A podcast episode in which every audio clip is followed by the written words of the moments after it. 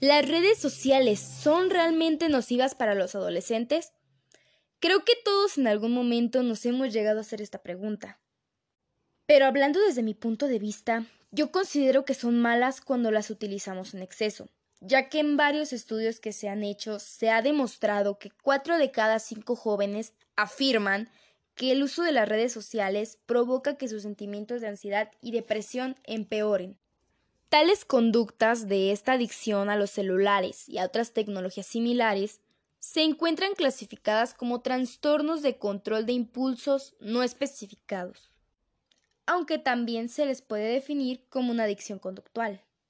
Esta definición de adicción sin sustancias ha generado muchísima polémica a través de los años, y los expertos continúan discutiendo sus implicaciones. La Organización Mundial de la Salud ha propuesto integrar en la más reciente versión de su clasificación internacional de enfermedades solo la adicción a los videojuegos. Pero de ahí nace mi pregunta ¿por qué la adicción a las redes sociales no se considera como una verdadera enfermedad? A lo que la OMS nos contesta que esto se debe a que no hay tanta evidencia de que los efectos de esta adicción sean nocivos y que en apariencia impacten significativamente la salud. Sin embargo, yo considero que sí debería ser realmente tomada como una enfermedad, ya que los efectos que tiene hacia los jóvenes se pueden ver a simple vista. Algunos de los efectos que tiene bajo los jóvenes es el bajo autoestima, la depresión, hiperactividad, mal humor, incluso la pérdida del sueño. Y pensar que todo esto comenzó por el uso y el abuso del teléfono celular que se ha disparado en los últimos años, aunque lo más triste es que la cifra total va en ascenso al pasar del tiempo.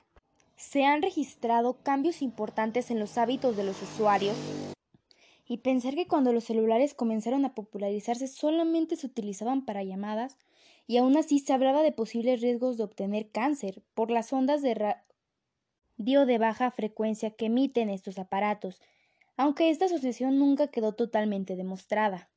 Otra pregunta que creo que nos hemos hecho varias veces es ¿qué riesgos corremos al navegar por Internet? Y es que si no usamos adecuadamente las redes sociales y no protegemos nuestra cuenta adecuadamente, podríamos sufrir y estar expuestos a muchos riesgos. A continuación les diré algunos de los tantos riesgos a los que podemos estar expuestos.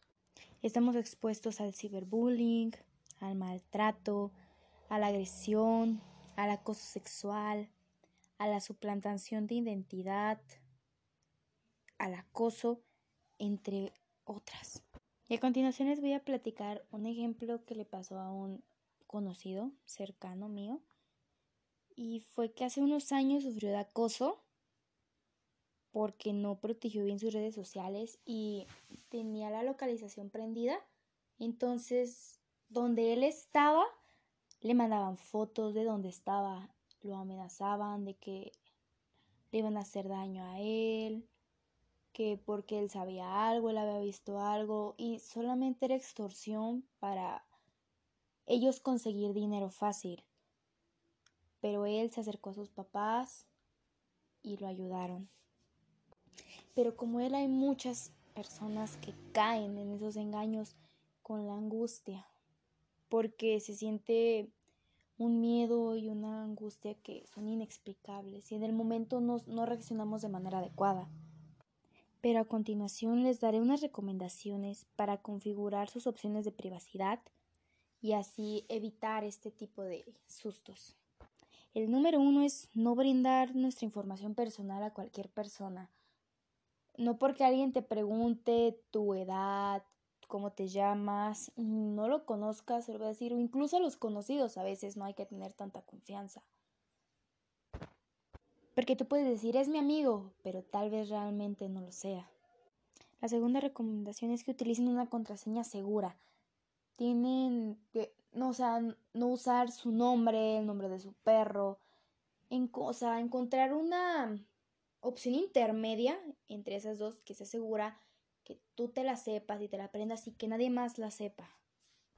Otra que ocurre mucho en los jóvenes es que agregan a todas las personas que se encuentran que le mandan solicitud con tal de tener muchos amigos, seguidores Y eso está mal, muy mal, porque no porque sea el amigo de fulanito, el primo de sutanito, tú lo vas a agregar. Si tú no hablas con él, no entablas una conversación, no lo conoces, mm, es mejor que no lo agregues.